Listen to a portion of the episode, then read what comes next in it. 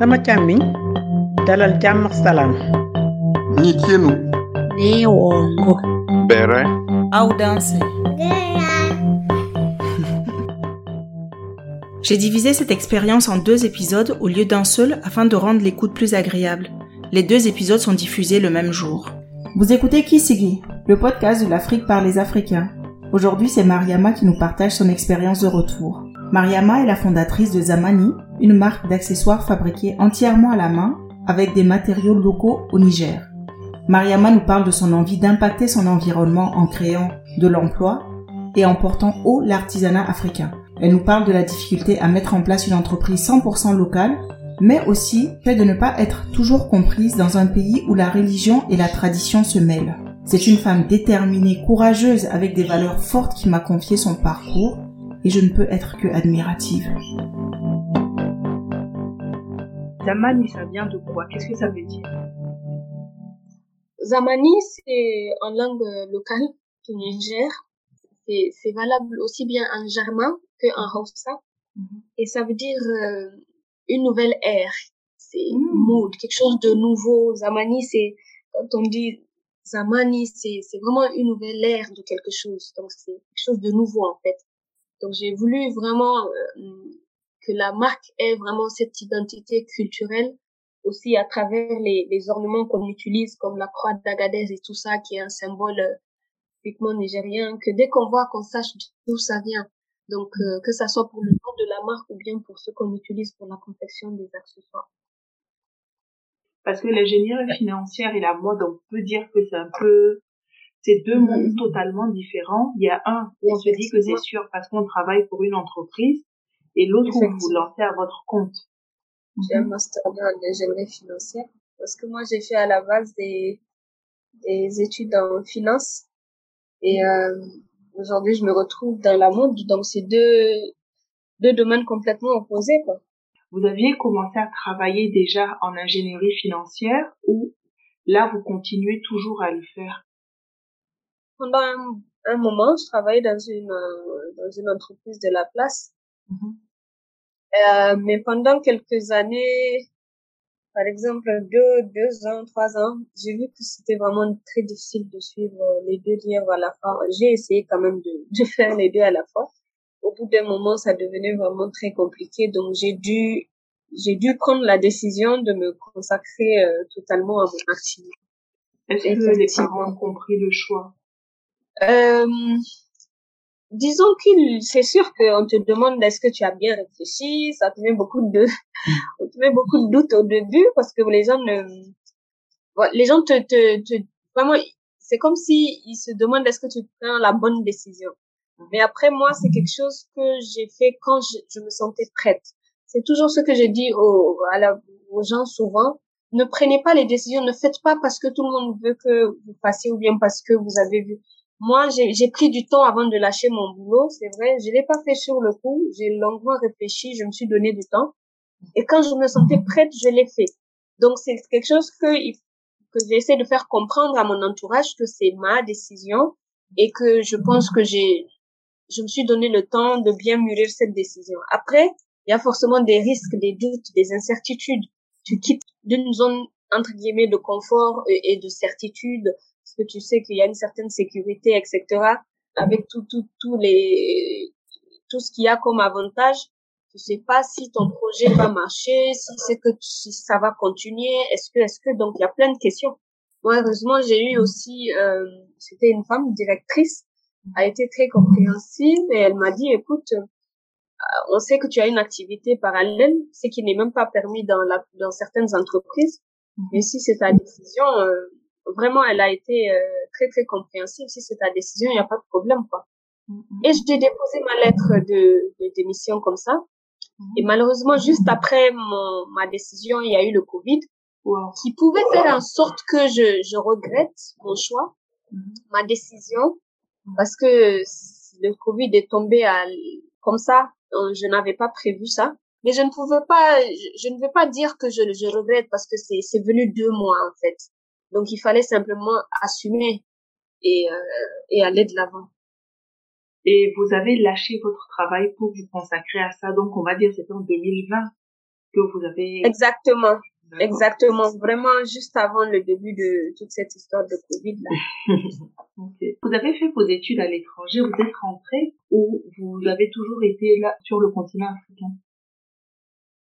Euh, j'ai fait mes études sur le continent africain. J'ai fait une partie au Burkina, une grande partie d'ailleurs. J'ai un peu grandi là-bas et euh, une partie au Maroc. Donc c'est vrai que le Niger, mon pays même euh, natal, c'est vraiment quelques longues années après que je suis revenue et c'était en 2017, 2016, 2017. Et ça aussi, ça a été très un peu compliqué le retour parce qu'il fallait se réadapter à tout un système, etc. Le Burkina et le Niger, par exemple, c'est deux, c'est deux pays limitrophes, mais les, même les mentalités sont complètement différentes, quoi. D'accord. Donc, euh, Et comment la réadaptation se passe quand on a vécu toute notre vie à l'extérieur de notre pays, euh, dans un pays africain, qu'on revient chez soi. Est-ce qu'on se sent tout de suite comprise? Est-ce qu'on comprend tout de suite les gens sur place aussi? Moi, honnêtement, je me dis que la sensation est la même pour, pour moi, en tout cas, c'est plus ou moins la même pour quelqu'un qui quitte même de l'international, que ce soit vers la France ou quelqu'un qui quitte com- complètement le continent africain, qui revient en Afrique. J'ai eu cette même sensation. Pourtant, je n'ai pas, c'était pas hors de l'Afrique. C'était très, très difficile. Et même jusqu'à aujourd'hui, je n'arrive toujours pas à m'adapter à 100%. Ça veut dire que je suis nigérienne, je suis euh, fière de, de, de mon pays, mais c'était très difficile. C'est ça, c'est passé par plusieurs phases, euh, crise en famille, etc. Tout ça, le refus de revenir, euh, parce que j'ai fini mes études, mais je suis quand même restée un an parce que j'hésitais à rentrer, je réfléchissais. euh, Est-ce que je vais pas trouver un travail là-bas à l'extérieur, rester C'était, c'était au Maroc quand j'ai fini. Je, je devais rentrer automatiquement, mais je suis restée un an de plus en train de faire des petits, des, des, des, des comme, comme on dit, des jobs d'été, des petits trucs, dans l'espoir de trouver euh, du boulot là-bas. Mais bon, après, les pays maghrébiens aussi, l'insertion professionnelle là-bas est très compliquée. Et mes, mes parents, ils m'ont dit, bon, écoute, tu vas pas passer toute ta vie à, à tourner à gauche, à droite dans les petits trucs de call center, machin, etc. Rentre et puis tu ne sais pas. Donc, j'appréhendais ce retour-là. Je ne voyais pas d'issue entre guillemets, quoi. Et, Mais euh, qu'est-ce qui était le, le plus difficile? Qu'est-ce qui faisait le plus peur dans le fait de rentrer? Vraiment, moi, la plus grande partie pour moi, c'était les mentalités, vraiment.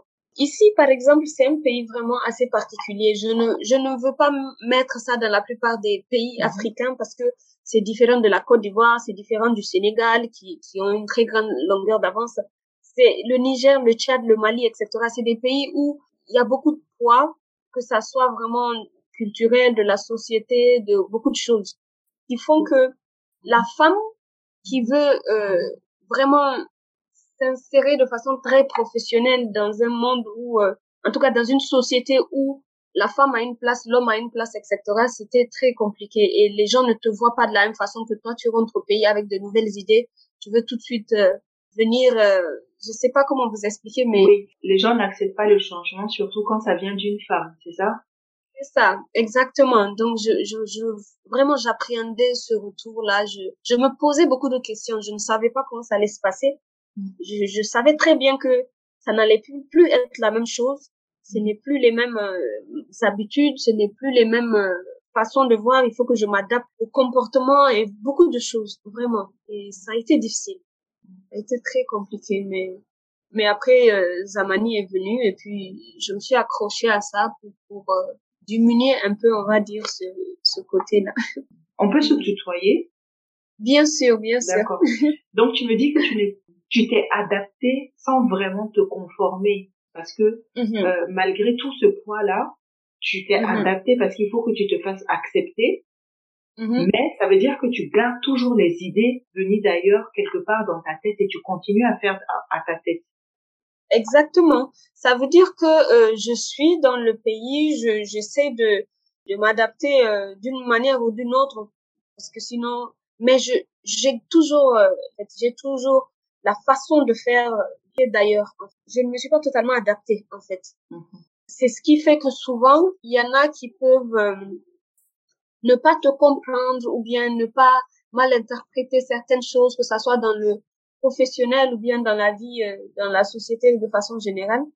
Il faut, il fallait que je trouve un équilibre en fait, ne pas perdre qui je suis parce que je, Je suis euh, cette femme-là, j'ai vraiment j'ai cette ouverture d'esprit vraiment sur tous les plans, mais en même temps, je fais des compromis pour l'activité que je mène. Mais vraiment pas totalement. Pas totalement. Comment vous partez de l'idée au concret? L'idée de Zamani vous vient et comment vous le mettez euh, en place pas à pas depuis les premiers moments? Euh, Zamani, comme j'ai dit, c'est tout est vraiment la plus venue du fait que déjà je ne me sentais pas euh, dans mon assiette ici et euh, je me suis dit, j'avais commencé par des stages et tout. J'étais là, je faisais euh, quelques petits stages dans les sociétés. Je me suis dit, bon, parce que ici, bon, même rien ne te dit que tu vas, on va, tu vas décrocher un contrat ou quelque chose comme ça. Et euh, on passe tout le temps à te renouveler, à te prolonger les stages, te prolonger. Un stage de trois mois peut passer à un an. Ça peut aller rapidement à même deux ans. Il y en a qui font des stages. Bon, le système est un peu compliqué et c'est étant stagiaire en travaillant dans une entreprise de la presse que j'ai commencé à à même rédiger mon le, projet Zamani. J'avais euh, j'étais assistante dans une entreprise de la presse mais j'étais là, je rédigeais, je réfléchissais, j'avais commencé mes prospections vraiment petit à petit avant de vraiment lancer de façon euh, concrète ce que j'avais en tête. Je savais que je voulais au retour du pays, je voulais euh, faire cette activité, monter cette marque mais vraiment que ça soit fait ici, avec des matières locales d'ici. Ça est en fait un aspect social aussi. C'était toute une chaîne qui ne pouvait pas se faire aussi du jour au lendemain, mais j'ai attendu quand même au moins un an avant de sortir les premiers échantillons. Euh, j'ai vu dans une de tes vidéos que tu disais les accessoires parce qu'il n'y a pas réellement d'accessoires, il n'y a pas vraiment de marque africaine qui crée des accessoires.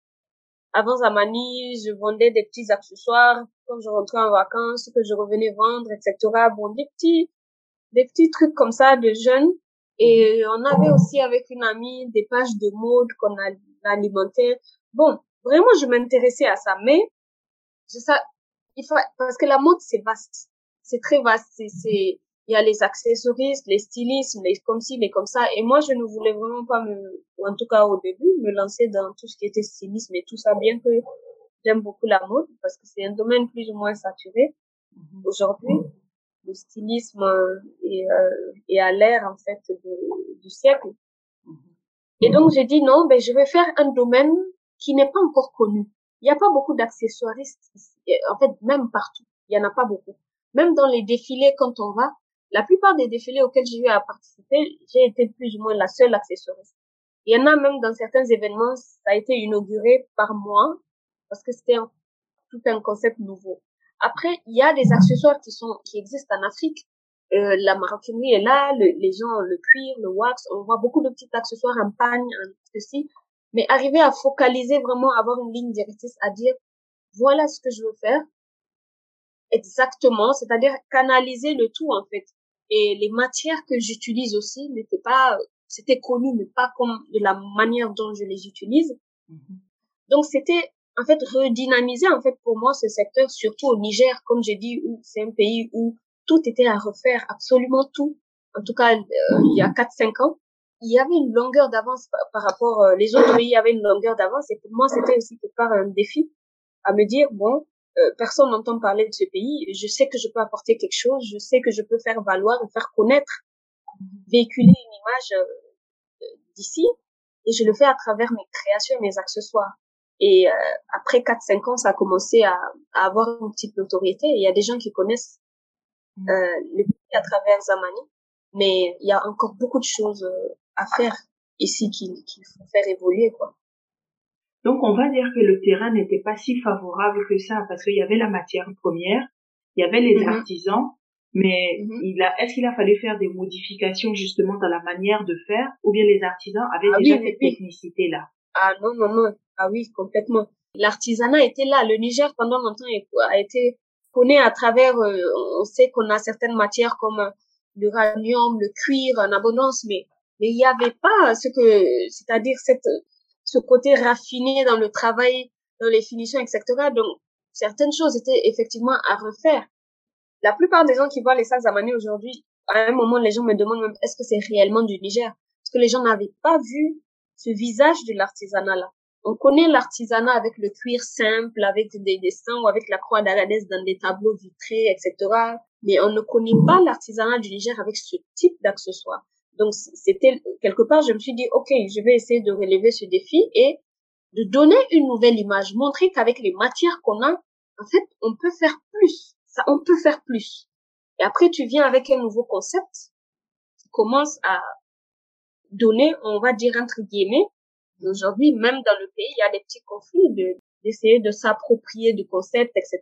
Alors que pendant longtemps, vous avez cette matière qui est le palmier, personne n'a pensé à faire ce type d'accessoire.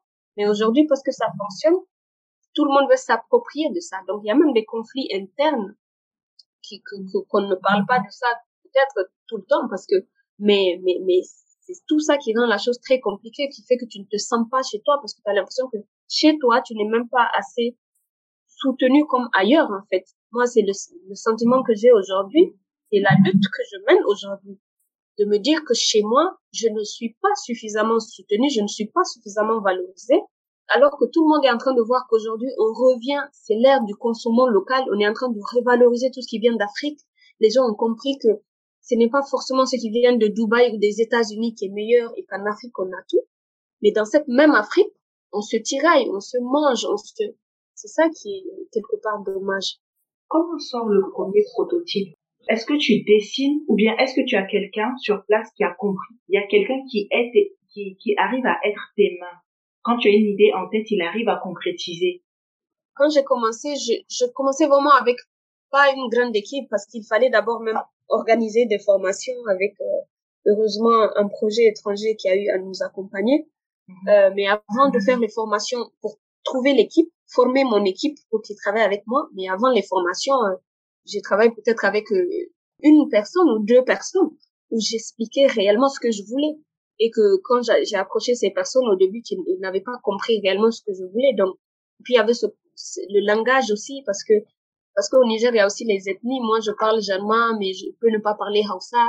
Et si je tombe sur quelqu'un qui est Hausa, il faut qu'il y a le, il y a la, faut traduire, bon, plein de choses. Mais on se comprenait et j'arrivais à expliquer et à parfois illustrer à travers des petits dessins tout simples qu'ils comprennent. S'ils comprennent pas la langue que je parle, qu'ils comprennent ce que je veux. Et c'est pour ça que moi, j'ai beaucoup plus travaillé avec des échantillons. Je, je, je travaille vraiment en inspiration. Dès qu'une idée me passe par la tête, même en pleine nuit, dès que ça me passe par la tête, il faut que je le matérialise. Et avec ce, cette personne, on a commencé à faire les échantillons. Et après que j'ai formé des équipes pour le côté vannerie, etc. Et pour la formation, il fallait faire des demandes, d'appui, tout ça, tout ça. Donc, euh, ça a pris, euh, ça s'est pas fait automatiquement quand même. Et ces personnes étaient des salariés ou ils étaient à leur compte et vous les payez au travail qu'ils vous fournissaient, c'est-à-dire des sous-traitants au départ? Euh, Aujourd'hui, les personnes là travaillent avec moi dans l'entreprise Zamani au nom de Zamani sous contrat, etc. Mais il y a 4-5 ans, c'était pas le cas. Parce qu'il y a 4-5 ans, je n'avais pas les moyens d'ouvrir un atelier, je n'avais pas de machine, je n'avais pas de X, Y, etc. Au début, cette personne avec qui je travaillais, les deux personnes. Ils n'étaient pas dans mon atelier. C'est moi qui allais vers eux. Mhm. C'est moi qui allais vers eux et je les expliquais. Ils laissaient eux leur production à la limite pour s'occuper pendant une durée déterminée de, de moi, ma production. voilà, on se focalise sur ça et ensuite jusqu'à ce que je tombe euh, sur justement le projet en question qui m'accompagne. Et c'est là que je, je les ai fait venir, j'ai ouvert mon premier atelier et un an plus tard j'ai ouvert la boutique et là l'équipe travaille euh, à Zamani. Si tu devais donner des conseils à quelqu'un qui commence et qui s'approche de cette population-là, des gens qui, qui ont du savoir-faire, mais du savoir-faire appris peut-être parfois de génération en génération, quelle est la mhm. manière de les approcher? Parce qu'il y a forcément une manière de les approcher qui n'est pas la même mhm. manière qu'on nous on va pratiquer en entreprise. Mhm, tout à fait, exactement. Et ça, vous avez quand même effleuré un très bon sujet parce que euh, ça, c'est quelque chose que moi j'ai appris au détriment plus tard. Mais euh, il y, a une manière de les approcher parce que cette couche de la société, c'est vraiment, ça fait partie des couches un peu vulnérables.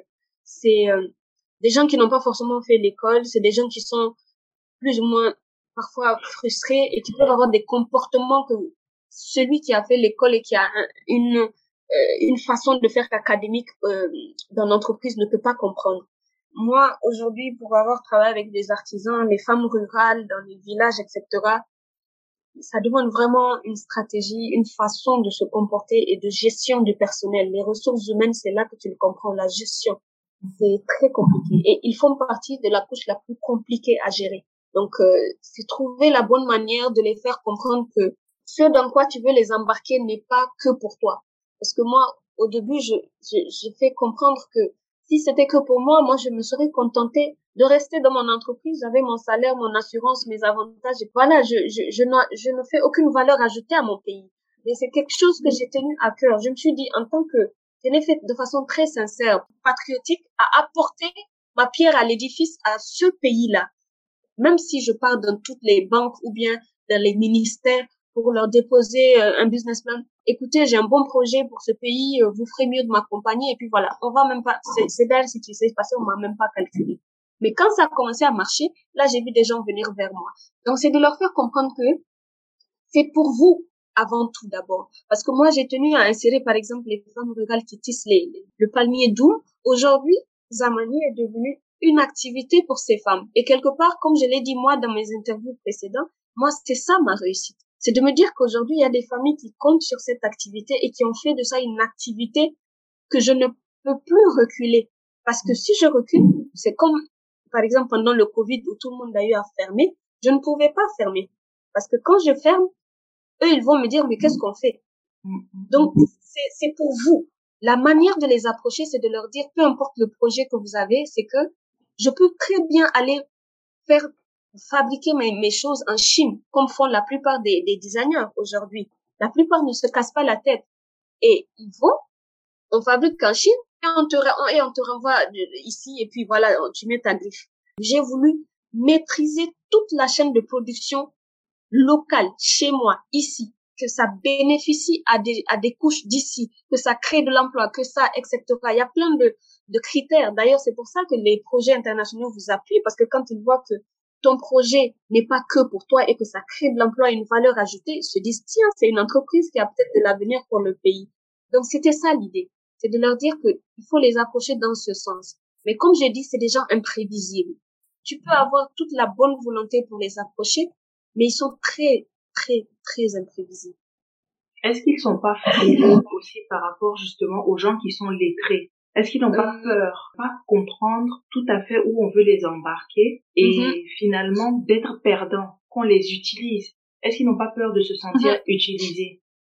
Oui, il y a quelque part, il y a ça aussi. Je me dis qu'ils ont peut-être peur de ça, je pense. Mais euh, par exemple, dans mon cas, moi, j'ai utilisé mille et une manières en fait pour les rassurer, pour leur montrer, et ils l'ont vu. Et ce qui est euh, truc aujourd'hui, c'est que la plupart, c'est eux-mêmes qui disent que, bon, dans la langue locale évidemment, que vraiment depuis qu'ils ont cette activité, ils, en font des éloges. Mais comme j'ai dit, ils sont imprévisibles. Aujourd'hui, ils peuvent être dans un état d'esprit. Demain, ils ont un autre état d'esprit. Il faut vraiment, c'est très difficile, moi, je vous avoue. Même aujourd'hui, après cinq ans, c'est toujours difficile de canaliser, en fait, cette, euh, cette chaîne-là.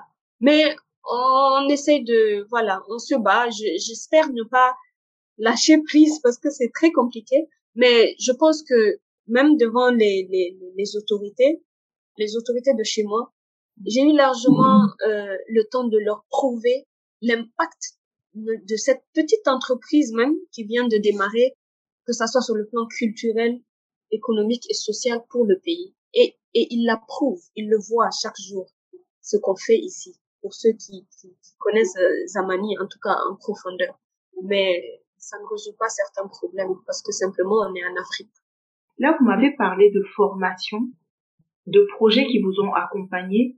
Qui a formé les personnes de chez Zamani euh, les projets qui nous accompagnent, moi dans mon cas par exemple, c'est euh, le projet ID, c'est un projet euh, piloté grosso modo par la coopération italienne mhm. qui vient en appui à des jeunes entreprises qui sélectionnent dans certains pays euh, et qui décident d'accompagner. Donc l'Italie qui est une référence en maroquinerie. Exactement. Donc, euh, tu sais, tu postules et puis bon, s'ils te sélectionnent, c'est par chance. Moi, j'ai postulé, mais honnêtement, euh, l'année où j'ai postulé, je ne savais vraiment pas de quoi il s'agissait. J'ai juste postulé comme ça parce qu'il y a une dame qui faisait de la prospection, qui ciblait les entreprises, que ça soit sur Internet ou quoi. Elle a dit, tiens, on a entendu parler de vous sur le net et j'ai cherché votre contact, euh, j'aimerais vous proposer ceci. Elle a amené plein de formulaires à signer. Bon, j'ai rien compris. Je me dis, madame, écoute, je peux pas donner tous ces renseignements parce que je suis au démarrage. Donc, j'ai juste postulé comme ça, sans m'attendre à grand chose. Ce n'est que quelques mois plus tard, je sais plus, c'est cinq ou six mois plus tard, Mhm. qu'on m'a appelé parce qu'il y a toute une longue procédure pour les sélections.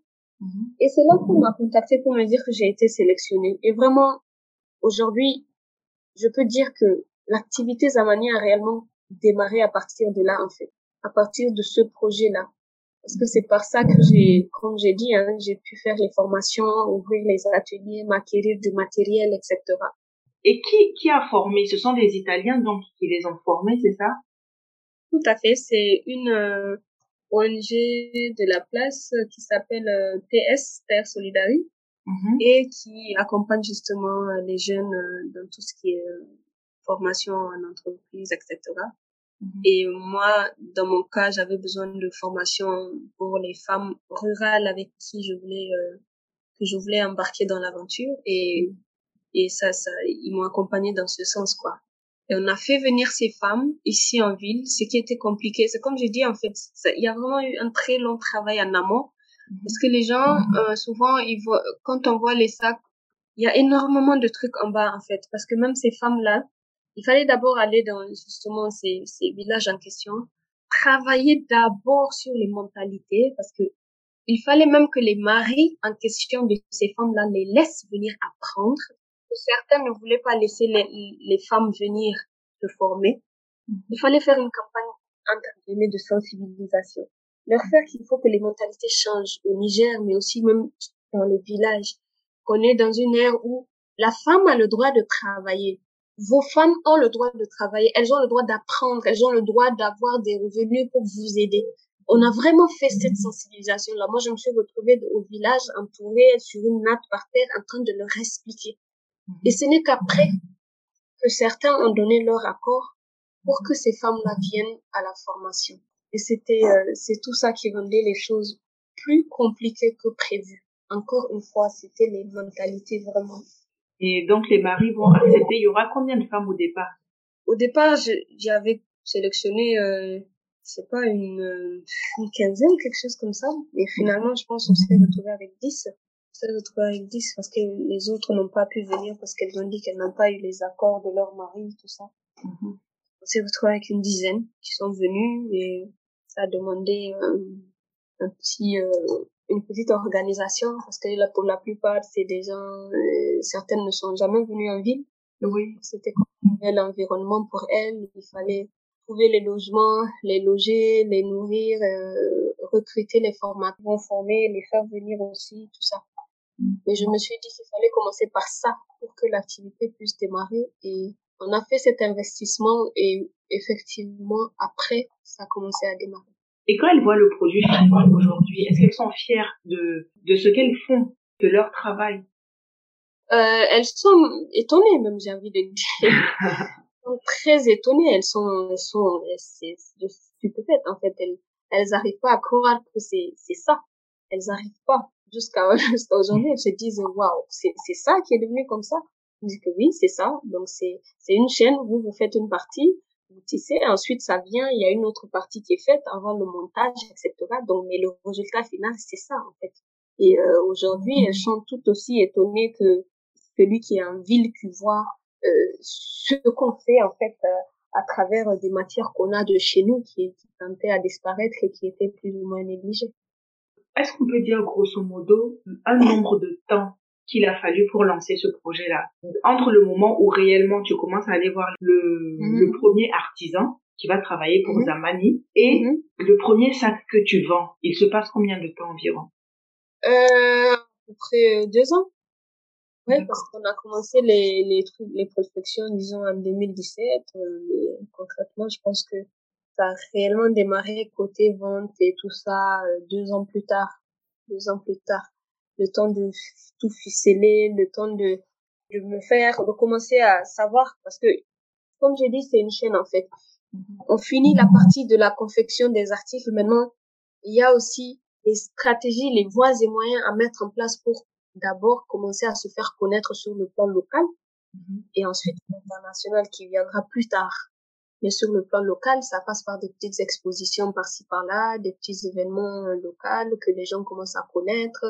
Mais dans mon cas, c'est- ça a vraiment commencé par l'extérieur d'abord. Mes premières commandes, euh, c'était de l'extérieur parce que je dis et je répète chaque fois qu'on avait un complexe ici. Les gens préfèrent ce qui vient de d'ailleurs. Et pendant longtemps, c'est ce qui s'était passé. Mes premières commandes, c'était ailleurs. C'est quand ils ont vu que ça commençait, les gens euh, appréciaient beaucoup ailleurs, que parfois il y avait des gens d'ici même qui pensaient que c'était pas des, c'était pas d'ici. On dit mais non, mais c'est une jeune fille qui les fait, elle est, elle est ici en fait. C'est donc ça a commencé comme ça et c'est là qu'on est revenu au pays. Les gens ont commencé à, à revaloriser, à s'approprier de ça, de ce qui était fait chez eux. Et la machine est toujours en cours d'ailleurs. Quand tu dis ailleurs, c'est c'est c'est où? C'est ailleurs en Afrique ou bien c'est ailleurs au-delà de l'Afrique? Ailleurs en Afrique d'abord, dans la sous-région. Mais aujourd'hui, ça va bien au-delà. Aujourd'hui, on arrive à faire des expéditions à l'international, en Guadeloupe, euh, aux États-Unis, partout. hein. Euh, mais ça a pris du temps aussi pour en arriver là, quoi. Quelles sont les, les pratiques héritées de votre ancienne profession, en fait, qui vous a aidé sur ce projet-là? De, du, du, euh, De la finance. de ma formation en finance. Oui. Mais simplement parce que euh, aujourd'hui, par exemple, dans, ma- dans la gestion de mon entreprise, je j'ai l'impression que quelqu'un ne peut pas gérer ça mieux que moi, quoi. Genre, c'est euh, c'est euh, j'essaye. Avec le temps évidemment euh, on m'a appris qu'il faut apprendre à déléguer parce que c'est pas possible d'être au four et au moulin. On ne peut pas gérer la production gérer le personnel gérer la comptabilité gérer les c'est ça devenait très très pesant. Mhm. et j'ai dû euh, déléguer certaines tâches. J'ai commencé à déléguer euh, après quelques années et tout ça mais tu es quand même toujours là à superviser quoi. Par exemple chaque fois que tu voyages pour faire les expositions ou bien les défilés j'ai la tête aussi de l'autre côté euh, il faut voir ce qui se passe euh. mais par exemple pour la comptabilité euh, pendant un bon moment je la faisais moi-même quoi. Ma gestion la gestion de l'entreprise en fait. Tu es le premier entrepreneur de ta famille ou bien il y en a d'autres qui étaient autour de toi? Euh, de ma famille, oui, je suis euh, la première, mais euh, aujourd'hui, ma mère, euh, elle a aussi, euh, ma mère est médecin, elle a ouvert son cabinet dentaire, euh, Koubaini, il y a pas très longtemps. Donc euh, oui, on va dire dans la famille, hein, on commence à boiter aussi le pas de l'entrepreneuriat. super. Et, euh, elle aussi, elle essaye de, de s'imposer en fait sur le plan local avec le nouveau cabinet qui, qui est complet, qui est assez différent, qui répond aux normes internationales et tout ça.